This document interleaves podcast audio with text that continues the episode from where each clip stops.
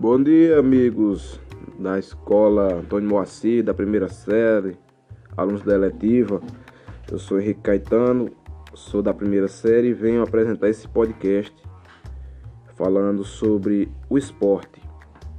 A começar pela rodada nos estaduais do final de semana, né? O Atlético Mineiro venceu por 3 a 0 a Tombense, fora de casa. O Atlético Mineiro que vai jogar com Cerro Portenho pela Libertadores na próxima quinta-feira e vai estrear no Brasileiro contra o Fortaleza em Minas Gerais, dia 30 de maio. A seguir com o Campeonato Paulista, onde Santos e Red Bull Bragantino empataram em 1 a 1. O Santos jogando na casa do Red Bull em Bragança conseguiu o um empate. Santos que vai jogar terça-feira contra o Che Stogens aqui no Brasil pela Libertadores e estreia no Campeonato Brasileiro dia 30 de maio contra o Bahia, jogando fora de casa.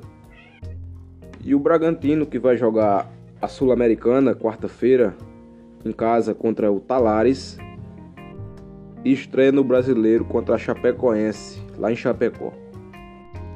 Agora vamos ao Campeonato Carioca, onde o Flamengo foi na casa do Volta Redonda e meteu 3 a 0 lá. Três gols do Pedro. O Flamengo que vai terça-feira enfrentar a LDU de Quito, fora de casa. Estreia dia 30 de maio contra o Palmeiras, jogando em casa. Já no domingo, a portuguesa do Rio de Janeiro recebeu o Fluminense. Empataram em 1 a 1. O Fluminense que vai jogar na próxima quinta-feira contra o Júnior Barranquilla, na Colômbia. E faz sua estreia no Brasileiro no dia 30 de maio contra o São Paulo, jogando no Morumbi. Só corrigindo um erro aqui que o Vasco também enfrentou o Madureira no sábado, às 3 horas da tarde, e o Madureira ganhou por uma, de 1 a 0 do Vasco, jogando em casa. O Vasco que não joga Libertadores nem Sul-Americana e vai jogar a Série B, estreando no dia 28 de maio, jogando em casa contra o Operário do Paraná. Ainda no Campeonato Carioca, o Botafogo recebeu Nova Iguaçu, lá no estádio Newton Santos, no Rio de Janeiro, empataram em 0 a 0. O Botafogo, que assim como o Vasco não vai jogar Sul-Americana nem Libertadores, e vai estrear na Série B dia 28 de maio contra o Vila Nova, lá em Goiás. A seguir para o Campeonato Gaúcho, onde o Juventude recebeu o Internacional e ganhou por 1 a 0 jogando em casa. O Internacional que vai jogar quarta-feira é, lá no Rio Grande do Sul contra o Olímpia pela Copa Libertadores da América e estreia no Brasileiro da Série A contra o Esporte jogando em Porto Alegre. O Juventude que também vai jogar o Brasileirão da Série A esse ano e vai estrear contra o Cuiabá do Mato Grosso, jogando fora de casa. Ainda no Gaúcho, o Caxias do Sul recebeu o Grêmio, o Grêmio que venceu por 2 a 1, jogando fora de casa.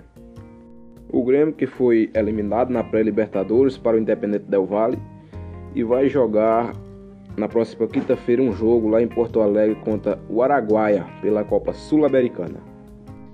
E estreia no Brasileirão é, contra o Ceará, jogando lá em Fortaleza. Agora vamos ao Campeonato Paulista, né? Onde o Santo André recebeu o Palmeiras, que venceu por 1 a 0, jogando fora de casa. O Palmeiras que precisa melhorar no campeonato estadual por estar em terceiro lugar e não se classifica onde ele na posição que está para a próxima fase. O Palmeiras que joga terça-feira na Copa Libertadores da América lá na Argentina contra o Defensa e Justiça e vai estrear jogando com o Flamengo fora de casa, no Rio de Janeiro. Fechando o podcast, eu termino falando sobre o empate entre o Corinthians e o São Paulo ontem na Neoquímica Arena, arena nova arena do Corinthians. O São Paulo que segue tentando buscar a primeira vitória na nova arena do Corinthians e até agora não conseguiu, infelizmente. O Corinthians que joga na próxima quinta-feira contra o Sport Huancayo, fora de casa.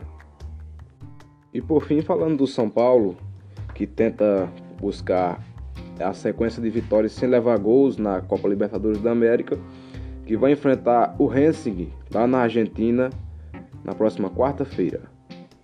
E no Brasileirão, o São Paulo vai enfrentar o Fluminense, o duelo dos tricolores do Brasil, maiores tricolores do Brasil, lá no Morumbi.